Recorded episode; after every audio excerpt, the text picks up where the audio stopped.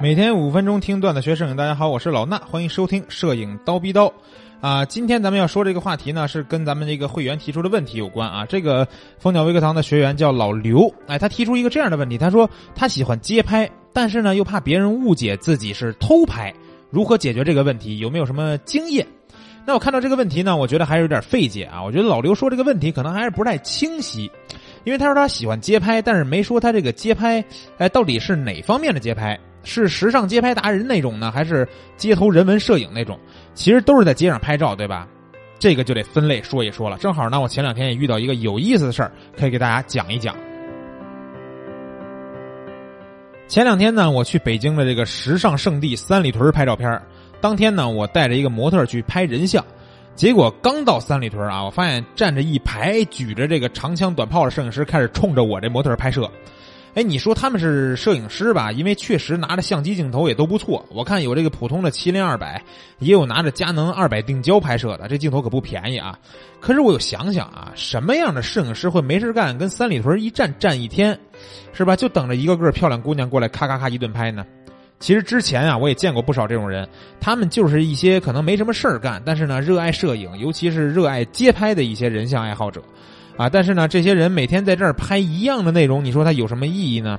是可以提升自己的抓拍技术，还是说要攒够什么一万人街拍大拼图之类的？或者说人家就是跟我之前在刀逼刀节目里边讲的一样，把这个当成自己的一个拍摄项目来坚持拍摄，对不对？哎，好像这么说有点道理了。那如果是这种街拍的话啊，我不太建议大家像我刚才说的那样，一帮人凑一块儿去一个固定的地点，看见漂亮姑娘就拍。因为我觉得那些人呀不是很尊重被拍摄者，哎，如果说这个地方就一个人拿着相机看见姑娘就拍，那被拍的这姑娘如果这个发现了以后不太高兴或者不乐意是吧？可能还会去找这个拿相机的人理论一下，啊，说你没经过允许拍摄呀之类的这些。但是现在我说的这种现象啊，一堆人排着队拍的这种现象，就算人家姑娘不乐意，可能也不太敢去找这帮人理论，对不对？因为人太多了，镜头也太多了。先不说怕不怕啊，你就算是去理论，你也得挨个说说半天，耽误事儿，是不是？所以我觉得啊，这种群体性质的拍摄，不管说是抓拍还是偷拍，都属于是非常不礼貌的行为，有点像抢劫一样，是吧？人多势众，我们就抢劫你的肖像权，你能怎么着？对不对？所以呢，我不希望看到大家也成为那样的强盗。那刚才我还提到了一个词儿，叫肖像权。咱们就简单的聊两聊两句关于这个抓拍或者偷拍这种肖像权的问题啊。这个呢，其实需要从几方面来说。这里边有著作权和肖像权两方面的问题。先说著作权啊，根据法律规定，著作权自作品创作完成之日就产生，个人摄影师对所拍摄的肖像作品拥有著作权。就是说，这张照片啊，不论你拍的啥东西，著作权都是你的。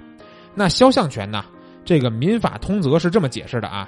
公民享有肖像权，未经本人同意，不得以盈利为目的使用公民的肖像。所以说，路人对自己的肖像是绝对拥有肖像权的。